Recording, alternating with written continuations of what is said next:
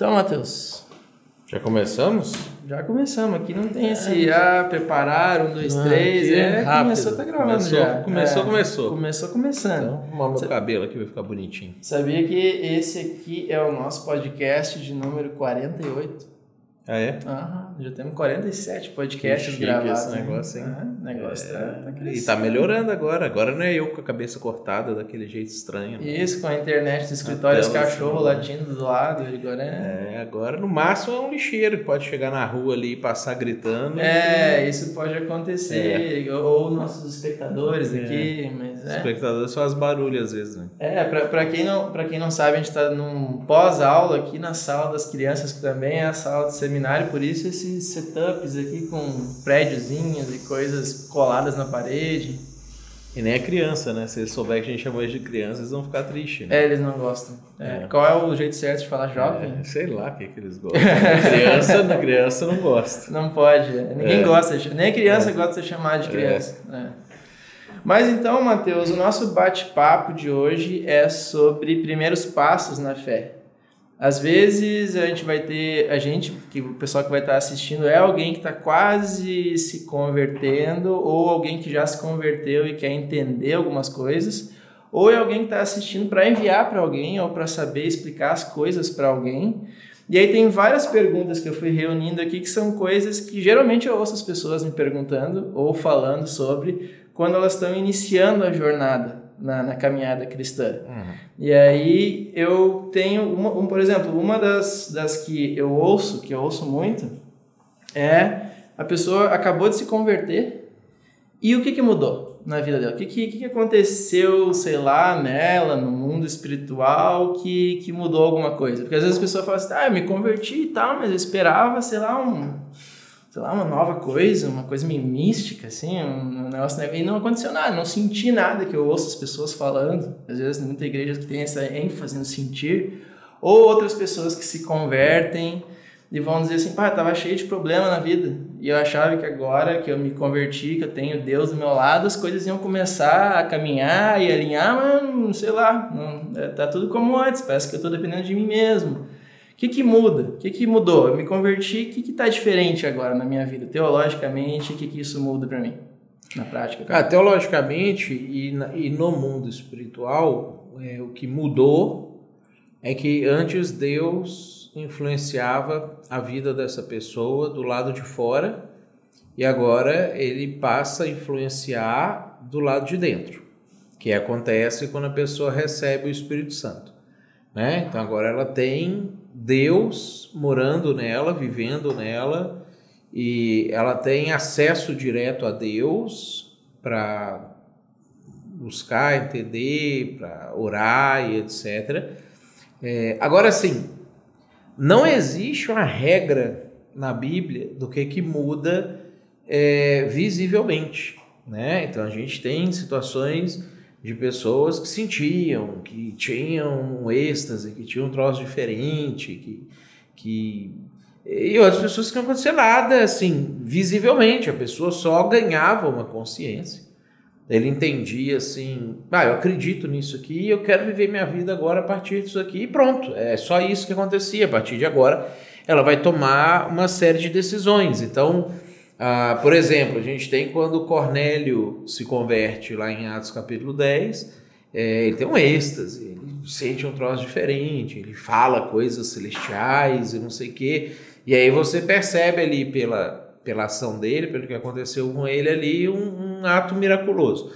Né? Mas você tem lá em Atos capítulo 2, pessoas que se converteram, diz que 3 mil pessoas se converteram, é, e a única coisa que eles fizeram foi perguntar assim: o que, que a gente faz agora? E aí Pedro falou assim: ah, vocês têm que batizar. Ah, então vamos batizar e batizou. Na água ali. E foi só isso que aconteceu. E bom, agora a gente tem que reunir toda semana. Tem, esse reunir toda semana. A gente tem que partir o pão aqui, que era a ceia do Senhor.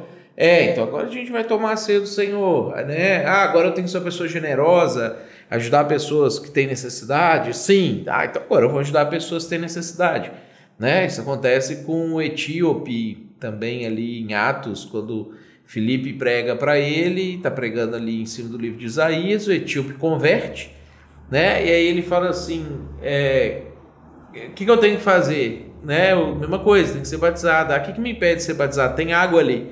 Felipe falou assim: não, se você acredita de todo o seu coração, você pode ser batizado. Ele falou: eu acredito, pronto. Entrou na água ali, batizou ele em nome do Pai, do Filho e do Espírito Santo, ele voltou para a carruagem dele e foi para a terra dele. Chegando lá, pregou o evangelho, não sei o quê, comunicou para as outras pessoas. Então, é, é, essa é uma coisa interessante. Assim, a regra é que não tem regra. Né? Não existe é, sempre tem que acontecer isso, sempre tem que acontecer aquilo, ou vai sentir, não vai sentir, não sei o quê. Cada experiência é única, tem uma razão de ser, a maneira como Deus lida com cada pessoa, depende da personalidade da pessoa, depende da história de vida da pessoa. Então, a gente não pode empacotar isso, porque a Bíblia não empacota. Uhum. Então eu não preciso ter nenhuma expectativa assim de uma experiência para saber se eu estou convertido ou não, é muito mais em relação a eu me reorientar as prioridades da minha vida agora com o foco naquilo que Deus diz que espera que eu faça. E a partir desse relacionamento, essa comunhão que agora eu tenho com o espiritual, com Deus, vai amadurecendo. Né? Essa expectativa que eu tenho que ter no início da caminhada. Isso, isso aí. E aí tu falou também, tu citou alguma uma parte onde tu falou sobre o que, que a gente faz agora, né? Uma pergunta que alguns recém-convertidos fizeram. Então, o que que a pessoa que se converteu recentemente começa a mudar? Tipo assim, qual é a régua, o, o mais baixo da régua ali, se eu recém me converti, tá, o que que eu começo a ajustar na minha vida? Eu começo por onde? Que tipo novos hábitos eu começo a ter? Né? O que que eu preciso começar? Antes eu só vivia e trabalhava e cuidava da minha família. Agora que, que eu começo a mudar? O que, que geralmente tu vê que são os primeiros passos que a pessoa precisa dar para entrar no caminho, assim, numa, numa tocada boa?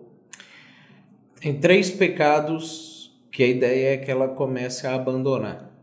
Né? Ah, o primeiro pecado é o pecado da idolatria, então ela pode ser que ela adorava outro Deus, outro ser, ou tinha outra prática religiosa, ou tinha alguma superstição, algum amuleto, tomava um passe, lia o horóscopo, fazia alguma coisa é, de invocar um espírito, uma mesa branca, é, fazia oração para Maria, para Pedro, para um santo, é, ele tem que parar com isso. Né? Então, isso está lá em Atos capítulo 15, é abster-se das contaminações com os ídolos. Né? Uhum. A segunda coisa, a pessoa precisa organizar a vida sexual dela se está desorganizada. Né? Então, a ideia é que ela se ela está vivendo uma prática de relação sexual fora do casamento, ela precisa organizar isso. Então, às vezes, ela vai precisar casar, né? Ela está ali é, é, é, já juntada com alguém, já, já convivendo com alguém, união estável, né? A palavra jurídica para isso.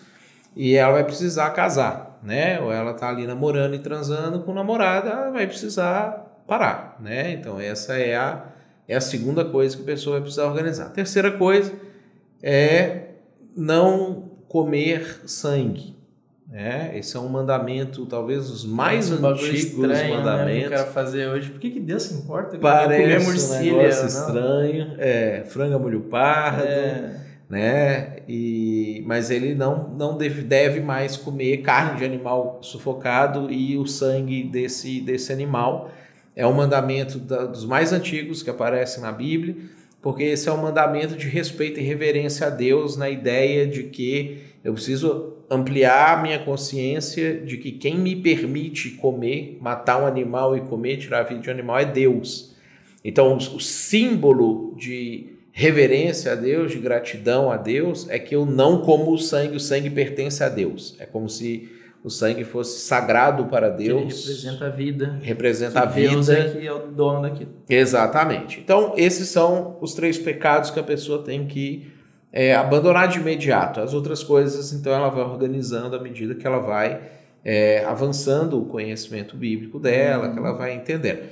Os comportamentos que ela precisa ter, aí a gente tem isso lá em Atos, capítulo 2, do versículo 42 ao 47. Né? Então ela precisa começar a ler a Bíblia, entender a Bíblia, estudar a Bíblia, aprender né, as histórias bíblicas, ela precisa a, frequentar um culto para poder cultuar Deus com outras pessoas junto, para poder começar a estimular é, ter comunhão, né, que, que, é conviver com outros cristãos. Uhum. É, ela precisa frequentar um ambiente que traga ensino bíblico para ela, tipo um estudo bíblico, normalmente numa casa, e aonde ela vai estreitar relacionamentos com outras pessoas. Ela vai ter se batizado, né? Ou precisa batizar se ela não batizou, ela vai começar a tomar ceia com frequência, junto com outras pessoas, em memória é, daquilo que, que Jesus fez. Ela vai precisar se tornar uma pessoa generosa, né? Começar a contribuir é, financeiramente, começar a contribuir com os dons e talentos dela e começar a contribuir com o tempo dela para que outras pessoas tenham a mesma oportunidade que ela teve, já que alguém contribuiu para você ser alcançado. Então a ideia é uhum. é que eu sou grato porque alguém fez isso, alguém dedicou tempo, dinheiro e, e, e habilidades, né? Então agora eu também vou fazer isso para poder passar para frente. Então aqui eu tenho três pecados para mexer, aqui eu tenho alguns comportamentos uhum. para ir adotando para poder organizando a minha, a minha vida cristã. Uhum, ótimo. Então não idolatra, transa direitinho, não come sangue e começa a se envolver com a igreja e desenvolver um relacionamento com Deus. Mas falando sobre isso, relacionamento com Deus, é uma das coisas que eu ouço muito no pessoal que está começando a fazer isso, que recém converteu, ou às vezes está convertido até há um bom tempo, mas ainda está patinando nisso, é o pessoal que quer começar a ler a Bíblia, só que é um livro muito grande. E às vezes a dúvida é: qual é o meu ponto de entrada para eu, eu começar a ler?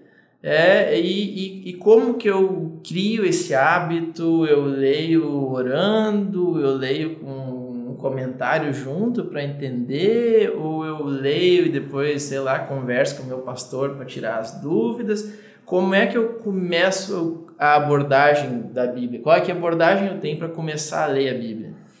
Eu acho que a leitura bíblica ela serve a dois propósitos, né? Um é a gente conhecer a história de Deus, a história de Deus no mundo e a missão de Deus, para entender o meu propósito pessoal. E o segundo aspecto é eu ler a Bíblia para que Deus fale comigo através da Bíblia. Seja então, uma leitura de estudo e outra mais pessoal, devocional. Isso, exatamente. Então, na leitura de estudo, é, o ideal é a pessoa começar a ler em Gênesis, né, que é o primeiro livro, obviamente, para entender a criação, entender a queda, entender como que as coisas se desenvolveram no início, e ler o segundo livro, Êxodo, até o capítulo 20.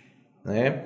É, depois ela pula para Mateus, que está no Novo Testamento, né? E começa a ler o livro de Mateus, vai até o livro de Apocalipse, então ela vai conhecer é, a história de Jesus, que é o cumprimento do, da profecia para resolver os problemas de Gênesis e Êxodo. Então Jesus ele vem para poder resolver é, aqueles problemas ali. Vai ter um pedaço da história da igreja para entender como é que a igreja foi formada no início. Depois tem vários ensinamentos para cristãos, de maneira geral, que são nas cartas que a gente tem ali, né? E no final tem um livro chamado Apocalipse, que as pessoas habitualmente têm medo de ler o livro, mas é porque elas não entendem a razão, o propósito dele, né? É um livro fascinante e que vai ajudar a pessoa a entender assim, Deus tem o um controle de toda a história e o final já está escrito. Então isso me dá mais confiança de caminhar com Deus, porque eu sei que haja o que houver, ele tem um controle, ele já escreveu o final da história e no final a gente vence, né? As, uhum. as coisas vão dar certo. É, agora, para uma leitura devocional, é, é, e aí para essa primeira leitura, às vezes um manual bíblico pode ajudar, né? Se tem um pastor que gosta de ler Bíblia, estudar a Bíblia perto dela, então também perguntar para esse pastor, né? Para ela poder é, é, tirar as dúvidas dela e etc. Uhum né, ou, ou outro líder que gosta de ler e estudar a Bíblia. Ah, o outro tipo de leitura, que é a leitura que a gente chama então de devocional, que é essa leitura pessoal, né, a ideia é assim, que ela pegue trechos da Bíblia, talvez no livro de Salmos, talvez no livro de Provérbios, também nos Evangelhos, né? Ela pegue trechos curtos da Bíblia, né? Faça ali uma leitura, às vezes poucos versículos, faça uma leitura devagar, prestando atenção naquilo ali, né? Tentando talvez ler até três vezes aquela mesma passagem, tentando entender assim o que, que, é que aquela passagem tem a ver com a vida dela, o que, que Deus pode estar falando com ela através daquela passagem, uhum. aplicando na vida pessoal dela. Né? E quando ela fizer essa leitura e ela entender, ah, esse trecho que eu li aqui falou muito comigo a respeito ah, sei lá, da minha maneira de tratar as pessoas. Então, que depois disso ela faça uma oração a Deus a respeito daquilo que ela entendeu. Ah, Deus, me ajuda a tratar melhor as pessoas, tem fulano de tal ali que eu tratei mal, me perdoa, vou lá falar com ele, abençoa o tempo que eu vou falar com ele.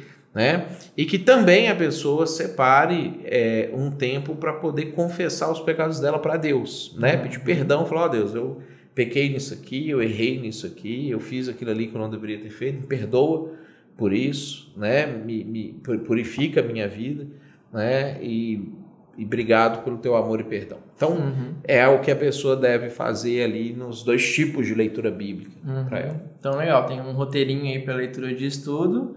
E essa leitura mais devocional eu vou linkar aqui na descrição desse vídeo, desse podcast que está ouvindo, alguns links que a gente já tem ali, um, uns vídeos explicando um pouquinho melhor como é que faz cada um desses tipos de leitura mais, mais devocional. E a ideia é que eu inclua também um momento, tá falando de confissão de pecados e, e fazer uma leitura, um momento de oração junto.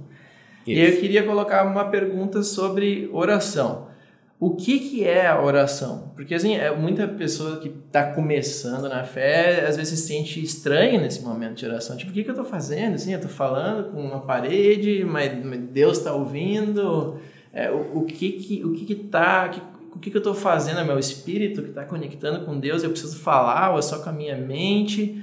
O que, que é uma oração? Como eu faço ela? A oração, ela é uma coisa muito simples, muito simples, que é falar com Deus o que você está pensando, né? O que você está sentindo, o que você deseja. Então, Deus é uma pessoa, então às vezes é difícil a pessoa é, fixar isso na mente, né? Mas a gente precisa ter isso em mente. Deus é uma pessoa, ele tem vontades, desejos, ele gosta de algumas coisas, não gosta de outras coisas, ele pensa, ele interage e ele ama, né? Então, assim, é, não existe prazer maior para alguém que ama outra pessoa quando essa outra pessoa quer estar junto. Uhum. Então, a oração é esse querer estar junto, que vai ser uma conversa. Então, a ideia é que a pessoa né? Fale com Deus o que está passando na vida, o que está sentindo, o que está precisando, agradecer coisas que ele já fez, né? elogiar a Deus, a gente chama isso de louvar, né? Então é, é, elogiar a Deus, falar com Deus que ele é maravilhoso, que ele é bom, é, coisas que a pessoa realmente está sentindo em relação a Deus, então é legal quando alguém elogia a gente, ah, né? Então, cara e, bacana, e fala, é...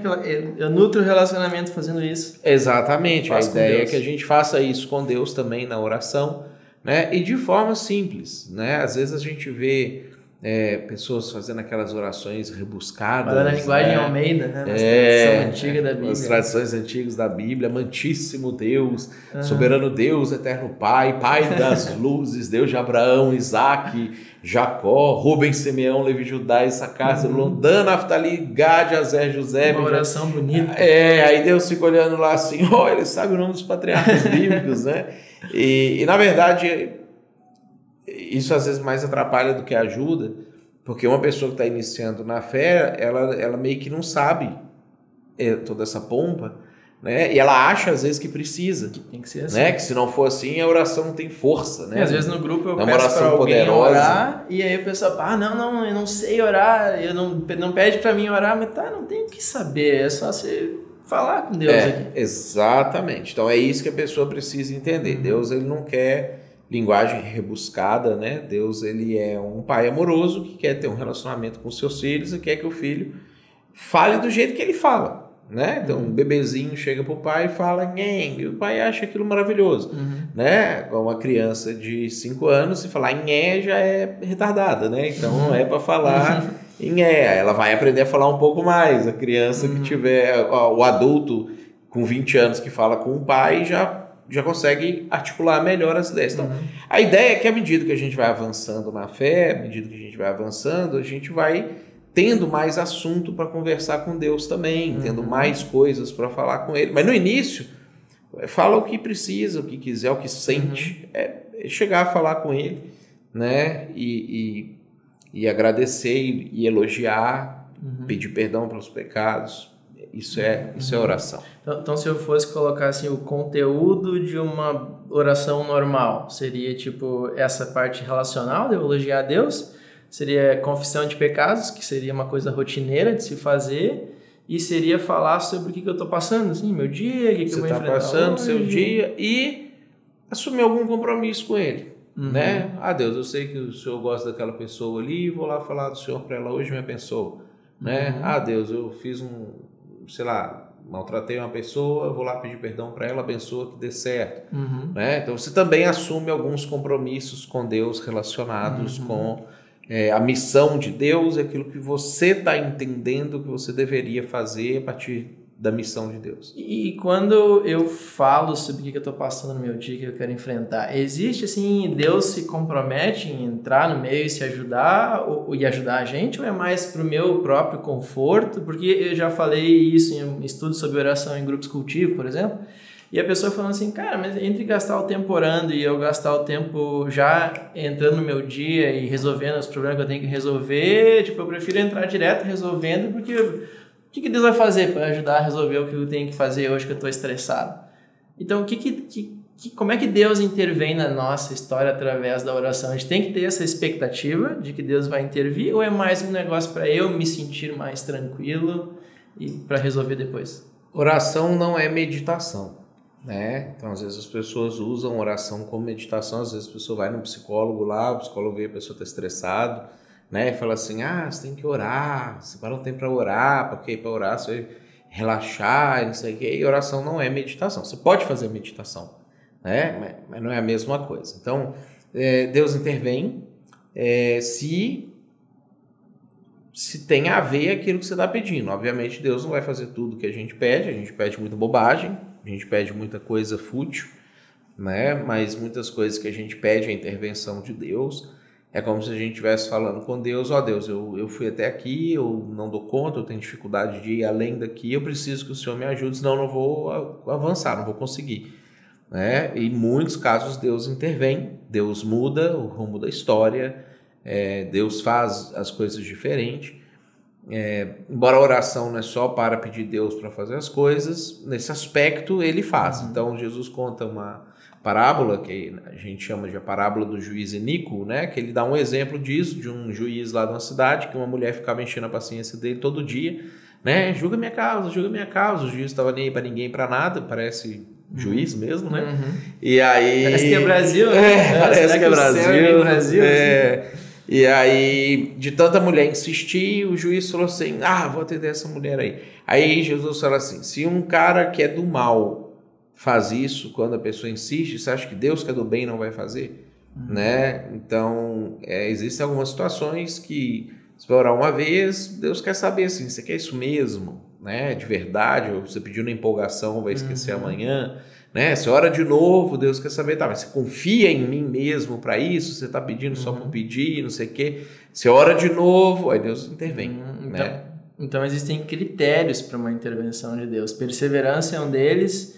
E tem mais algum? Por exemplo, tem aquele texto em que vocês não recebem o que pedem porque vocês pedem mal, pedem por motivos egoístas. Tipo, Deus só intervém quando o que eu peço tem a ver com o reino dele. Por exemplo, ah, toca no coração desse amigo que eu estou evangelizando para ele se converter, um exemplo.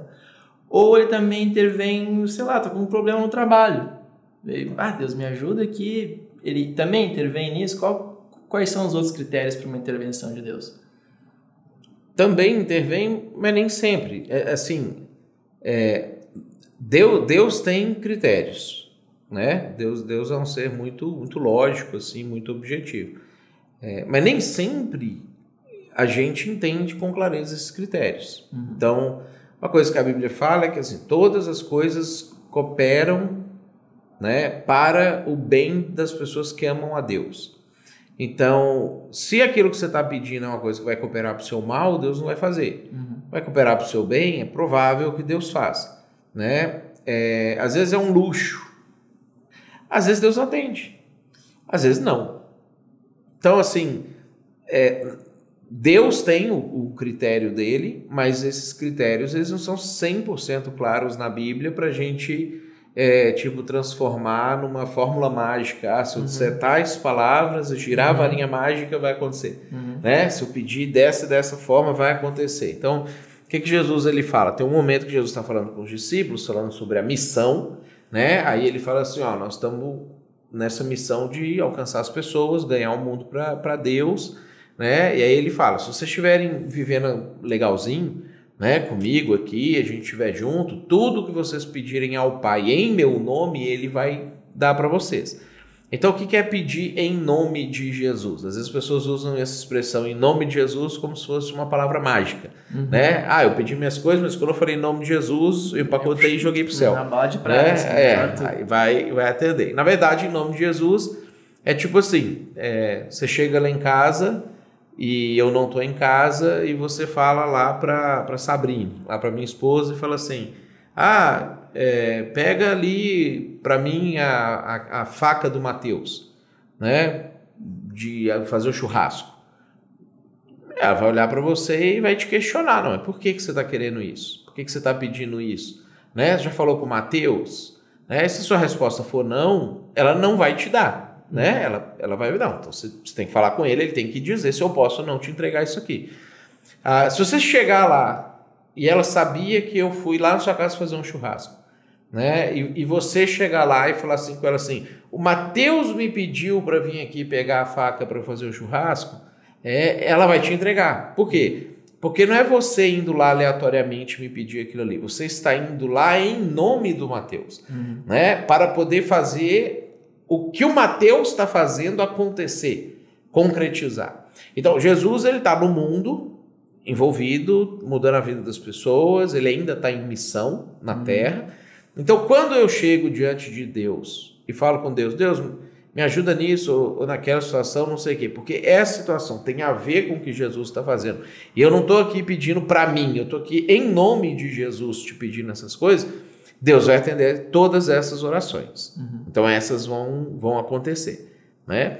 Agora, quando você pedir em seu nome, que é porque você quer passar numa prova que Tipo, para Deus tanto faz se você vai passar ou não, uhum. né? Quando você quer fazer uma viagem que para Deus tanto faz se você vai fazer.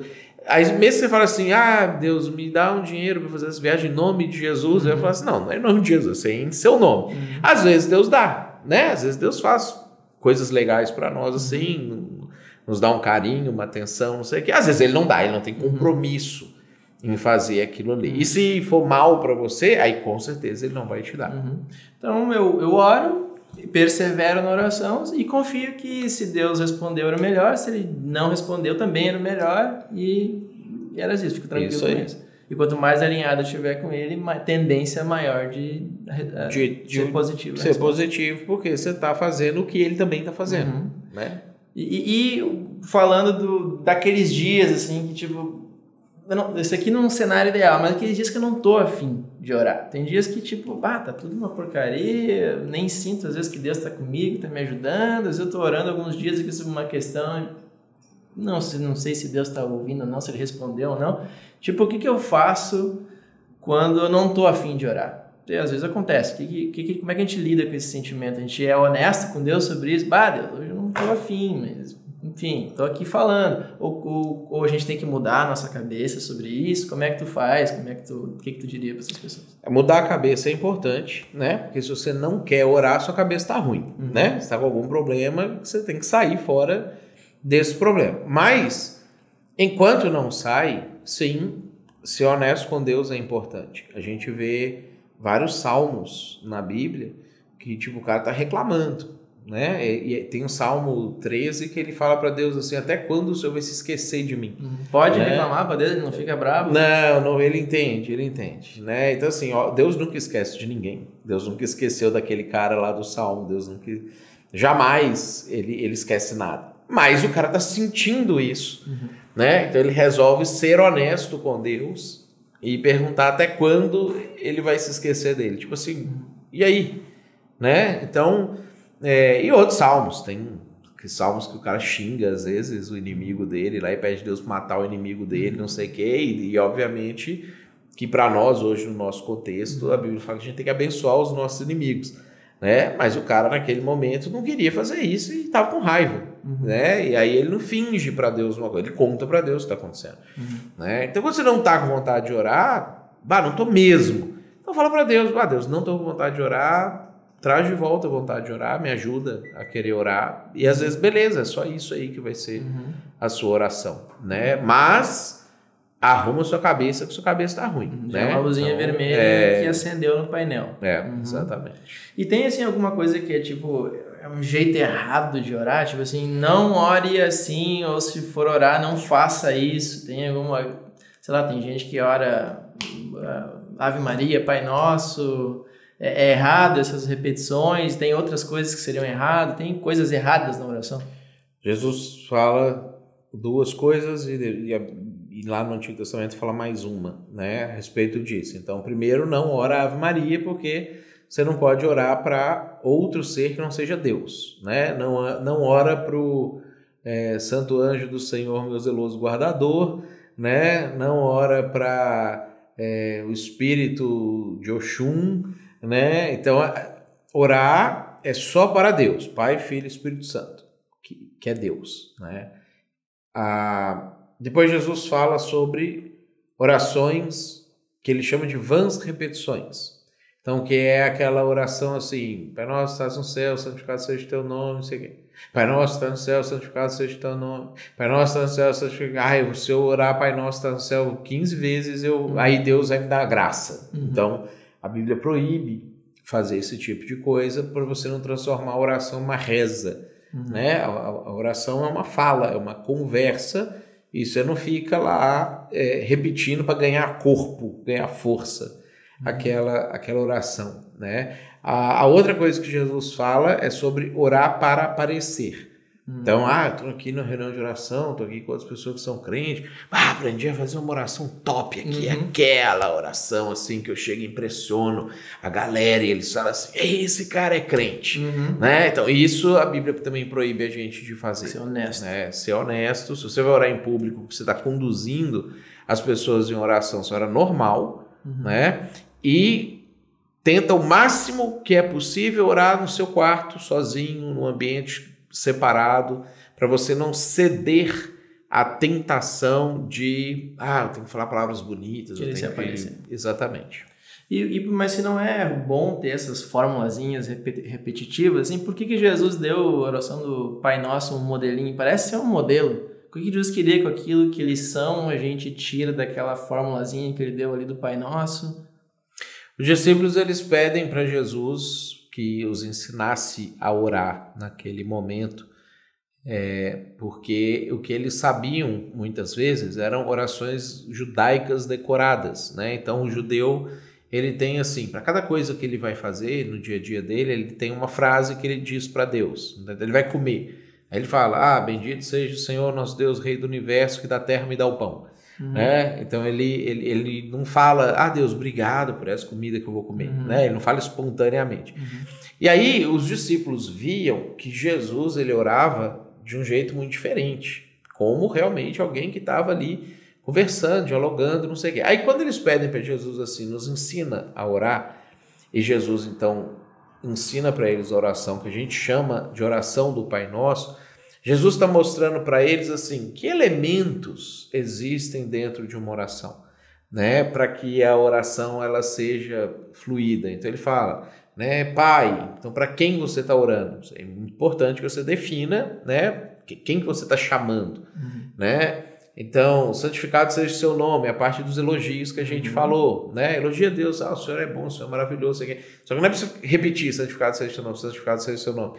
A ideia é que você fale o que, que é para você. Ah, uhum. Deus, o Senhor é maravilhoso, o Senhor é muito bom, o Senhor, o Senhor é legal, é, o Senhor te amo, né? Uhum. Então, venha o seu reino, seja feita sua vontade na terra como no céu. É a parte da oração que você fala para Deus assim: Ah, Deus, eu, eu sei que o Senhor está querendo alcançar o Joãozinho, me ajuda então a alcançar o Joãozinho. Ah, Senhor, eu sei que o Senhor está querendo que eu é, trate melhor a minha mulher, Senhor, me ajuda a tratar melhor a minha mulher. Né? Então, é quando eu falo, seja feita a sua vontade, eu estou dizendo coisas que eu sei, porque eu estava lendo a Bíblia, que Deus gostaria que acontecesse, né? E o Espírito Santo falou no meu coração, então eu falo com Deus, faz isso, né? Faz então a sua vontade em mim, a partir de mim, E aí, para cada pessoa, vai ser uma coisa, cada fase da vida vai ser uma coisa, cada momento vai ser é, uma coisa. Pão nosso cada dia nos dai hoje. Jesus ensina, pede o que você precisa. Né? Então, às vezes você precisa de pão, às vezes você precisa de roupa, às vezes você precisa de um carro para fazer alguma coisa, às vezes você uhum. precisa morar em algum lugar, às vezes você precisa de um aumento no seu salário, às vezes você precisa de umas férias para você descansar um pouco sua cabeça, sua cabeça não ficar ruim, você não perder a vontade de orar, uhum. né? Então você vai falar com Deus, né? O pão, pão é aquilo que é necessário, né? Perdoe as nossas ofensas como eu tenho perdoado. Então, importante que Deus só perdoa quando a gente perdoa. Uhum. Então você já está afirmando para Deus: Deus, perdoei Fulano, perdoei Ciclano, me perdoa também. Confissão de pecados. Então é o momento uhum. de você falar para Deus: Ah, eu fiz isso, eu fiz aquilo, sei que o Senhor não gosta, te desagradei, me perdoa por isso. Purifique meu coração, purifique minha mente, purifique minha alma, purifique meu espírito, purifique meu corpo, né? Então, confessa é, o pecado. Ah, perdoa essas dívidas que não tem perdoado os devedores, não deixe cair em tentação, mas livre-nos do mal. Então você pede assim: eu não, não quero voltar a errar, né? Acabei de te pedir perdão uhum. por essas coisas, me ajuda a não errar de novo, porque eu tô arrependido, né? Não é eu tô pedindo perdão para se eu morrer de noite eu não vou para o inferno, mas amanhã eu vou fazer de uhum. novo, né? Não, eu, eu quero parar, eu quero organizar minha vida e cessar. Porque teu reino, poder e a glória para sempre. Amém. De novo você está elogiando. Uhum. Né? Então, então, Jesus ele dá alguns elementos, um esqueleto para você. Reza Exatamente, não é uma reza. É um, é um, é um esqueleto para você preencher com a sua realidade. Uhum. Ali dentro, fazer a sua oração de acordo com o que você está vivendo. Uhum. Ótimo. E aí, na questão mais, mais prática da oração, é tipo, o que, que é uma oração? Assim, como é, como é que tu faz, por exemplo? Às vezes está na correria. Quanto tempo tem que ser uma oração? Tem alguma dica sobre isso? O que acontece, por exemplo, às vezes as pessoas começam a orar também e aí começa orando e daqui a pouco lembrou de uma coisa e aí tá viajando e lembra de um outro negócio e quando se pega, op, tô com a cabeça em outro lugar e volto para a oração. Tipo, como é que na prática eu, eu conduzo esse momento de oração? Assim, que separo o tempo e, e me mantenho focado ali? Como é que tu faz?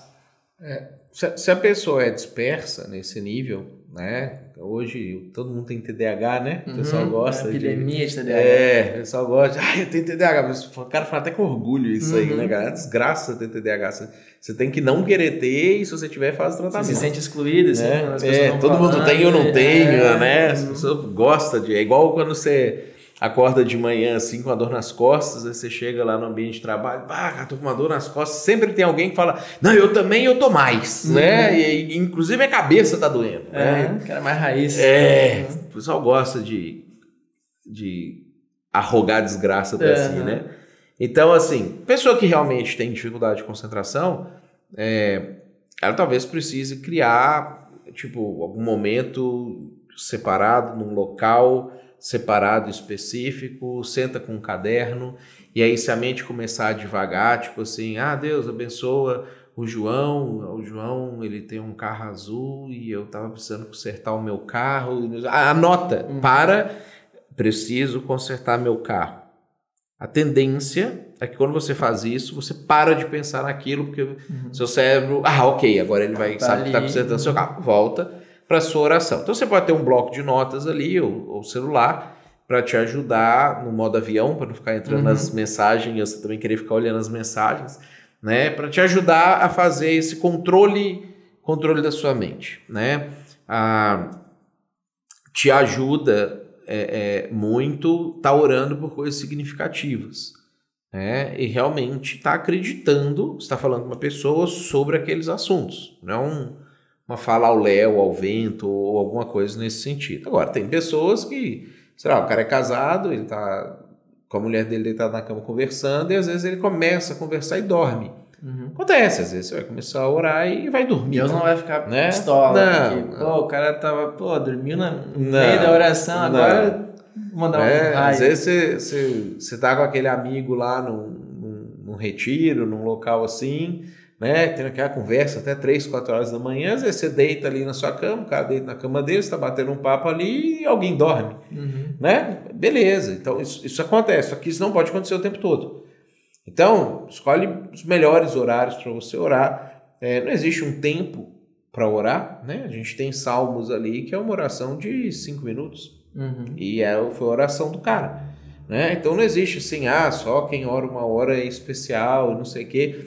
Agora, quanto mais você tiver envolvido com as coisas de Deus e acreditar que Deus participa, mais você vai ter coisas para orar. E aí, consequentemente, você vai ter que separar mais tempo ou tempos ao longo do seu dia. Uhum. Né? Daniel é um exemplo legal porque ele dividia o dia dele em três pedaços e orava três vezes ao dia. Né? Então ele não ficava tipo uma hora inteira orando, três horas inteiras orando, não sei quanto tempo ele orava uhum. nesses intervalos ali. Né? Mas o que quer que seja, ele dividiu, ele fracionou. Uhum. Né? Então você pode fracionar, pode orar um pouco de manhã, um pouco de tarde, uhum. um pouco à noite, pode orar, ao invés de ficar uma hora e meia de almoço, faça o almoço 45 minutos, hora 45, uhum. né? Então, cria, o importante é ter organizado para uhum. você fazer. Porque uhum. se você for deixar ao natural, né, no orgânico, uhum. né, no orgânico não, ninguém faz nada, que preste. É. E, e, assim, tem essa oração, que é a oração que eu vou ter habitual, que eu abro mais o coração com Deus, mas tem aquelas orações assim que, pá, eu tava aqui no WhatsApp e, sei lá, sogra do meu amigo vai fazer uma operação, ele pediu ali para orar por ela aqui no grupo. Aí, quão curto é uma oração? Tipo, eu posso olhar assim, tá legal, orei aqui por ela, daí eu oro assim, pai, ela fazer uma oração assim, assim, ele é um cara bacana, abençoe e amém. Tipo, deu 30 segundos. Isso é uma oração. Maravilha, maravilha. Já é uma oração que, que, que, valeu. O que, que você não pode fazer, né? É a pessoa falou assim, sogra do amigo meu vai fazer a operação, você manda mãozinha. Ah, não é oração. Eu né? só estou enviando. Assim, é, tipo assim, uma energia, receba. energia positiva uhum. vai uhum. para a vida da pessoa. Então, isso não é oração. Né? Uhum. Então, acho que a gente tem que cuidar que a mãozinha ela seja tipo. Orei aqui. Orei aqui. Uhum. Né? É, eu não gosto de colocar, quando as pessoas pedem oração por qualquer circunstância, eu não gosto de colocar vou orar. Uhum. Porque eu, pode ser que essa pessoa está assistindo seja diferente de mim, muito provavelmente não vou lembrar disso depois. Uhum. Né? Eu vou entrar na minha rotina, eu vou me envolver com outras coisas e dificilmente eu vou me lembrar, é, inclusive porque assim, eu, eu, eu sendo pastor, né, as uhum. pessoas pedem oração para mim o uhum. dia inteiro sobre muita coisa. Né? Então o que, que normalmente eu faço? Se a pessoa pede oração para mim, eu oro na hora. Uhum. Né? Então, abri lá o WhatsApp e a pessoa colocou: ah, a sogra vai, vai fazer cirurgia. Né? Então, na hora, eu falo: oh, Deus, abençoa a sogra do fulano de tal, fazer cirurgia, ajuda, uhum. o senhor pode curar, o senhor pode ajudar o médico, mas ajuda, né? uhum. né? Não, não, não deixe a pessoa sozinha, se ela precisar uhum. aceitar o Senhor, o Senhor ajude ela a te aceitar, em nome de uhum. Jesus. Dá 10 segundos, 15 uhum. segundos, e aí eu escrevo para a pessoa: orei. Né? Então, não vou orar Orei, sempre pedi oração, orei. Que é o que eu faço pessoalmente também. Às vezes a pessoa, uhum. tipo, no final de culto, em algum momento, chega perto de mim, ah, tô com problema, não sei o que, ora por mim. Né? Normalmente eu chamo a pessoa na hora, falo, então vou orar agora. Uhum. Porque possivelmente uhum. eu vou esquecer, eu não quero correr o risco uhum. de esquecer daquele pedido, né? Porque eu tenho, assim, aquelas orações que eu faço pelas pessoas, as pessoas da igreja, não sei o que, eu sei que estão passando por problemas, normalmente são os problemas crônicos, né? Não às vezes um problema pontual que surgiu e vai acabar. Aí esse eu oro rapidinho. Uhum. Então acho que muitos desses voo orar ficam né, ah, no limbo, assim, pra sempre. O cara não ora na hora. É. É, mas e, e aí, esse negócio de pedidos de oração por um negócio? Existe um poder extra, assim, quando a oração é comunitária, quando mais de uma pessoa, uma igreja inteira está envolvida em mesmo pedido com Deus? Deus vê isso de uma forma diferente? Tem algum embasamento bíblico para pensar dessa forma? Vê, Deus, Deus vê de forma diferente. A oração coletiva ela tem um impacto maior. Jesus ele tem um momento que ele fala para os discípulos assim: ah, quando dois ou três de vocês concordarem sobre uma mesma coisa, eu estou junto. Eu vou, eu vou participar desse negócio aí também. Uhum. Né? Então, o que, que ele que, que ele está falando? Ele está estimulando a unidade. Né? Então, oração também é uma coisa que se faz em comunhão com a igreja, com outras pessoas. Uhum. É, então, Deus ele vai olhar ali, poxa, uma igreja inteira está orando por isso aqui. É, uhum. é, muita gente envolvido com isso aqui, filhos amados dele que estão focados naquela situação. É mais fácil, é mais provável, né? A gente convencer Deus, vou usar essa palavra que os calvinistas odeiam, né? Uhum. Ah, mas a gente trazer Deus para o negócio né, do que a gente é, orar sozinho, né? Só, só uma oração por conta própria. Então, a gente vê isso acontecendo e a gente também sabe que orações de algumas pessoas que estão vivendo uma vida mais séria com Deus também são mais ouvidas, né, do que oração de gente que está tocando a vida de qualquer jeito, lembrou e fez uma oração aleatória. Uhum. Então, Tiago fala sobre isso. Muito vale por sua eficácia a súplica de um justo. Uhum. Né? E aí ele dá exemplo lá do, do Elias que orou, e, e, a gente vê na Bíblia é, situações de Abraão, por exemplo, Deus ia destruir a cidade inteira, Abraão falando assim, ah, se tiver tantas pessoas lá, Deus falou, beleza, se tiver tantas pessoas eu não destruo. Uhum. Né? Então Deus condicionando a ação dele é um pedido que está sendo feito e, e se ele insistisse e falasse, tiver um justo, provavelmente Sodoma estava lá até hoje. Uhum. É, então é essa é a situação que a gente percebe pela Bíblia que acontece. Uhum. É ótimo. A gente já está chegando no final do nosso tempo aqui, até porque, quem não sabe aqui, é 11h40 da noite. Hein? O Matheus já está aqui o dia no inteiro. No nosso fuso horário. No né? nosso fuso horário. É, você quer que horas que é aí, onde você tá. a gente está na finaleira do dia já. Mas para a gente conseguir terminar... Aqui no Semib Land. Isso, é. é Semib Land é, então, para a gente poder terminar e, e fechar o, o tópico, uhum. é, a gente falou muito agora dessa questão de eu com Deus, oração, letra da Bíblia, mas tem um aspecto de eu me envolver com a igreja, que às vezes é uma coisa negligenciada. Tem gente que, ah, eu estou aqui fazendo as minhas orações, não estou pecando nada muito grave e tá de bom já. Assista uhum. aqui uma pregação online e tal qual o, o, papel da igreja e do meu envolvimento na igreja com meus dons e tal, para que eu consiga desenvolver a vida cristã. Para que que tem a igreja? Por que que, por que que a gente se reúne domingo? Tem música, tem, tem culto, tem, tem pregação, uh, e, e, e, como que eu começo a me envolver com isso, descobrir daí onde que eu me encaixo? Eu, eu vou dar uma resposta curta, porque eu acho que vale um podcast sobre esse assunto. Claro, tem uma é, ideia para é, um, um, uma sequência. bastante coisa que a gente poderia trabalhar. Mas assim, de maneira bem curta, bem resumida, o que Deus mandou. Isso é uma ordem. Quando a Bíblia fala sobre Deus tratar com as pessoas, tanto no Antigo quanto no Novo Testamento, Deus sempre trata com a coletividade. Deus não tratava com o Pérez usar. Deus tratava com o povo de Israel. E aí, quando o Pérez Uzá estava no povo de Israel, coisas aconteciam, deixavam de acontecer, avançavam, deixavam de avançar, porque era o povo que estava fazendo. Então, quando a gente tem os personagens do Antigo Testamento aparecendo numa situação ou na outra, eles estão fazendo coisas no povo, dentro da congregação. Né? É, no Novo Testamento, Deus trata com a igreja.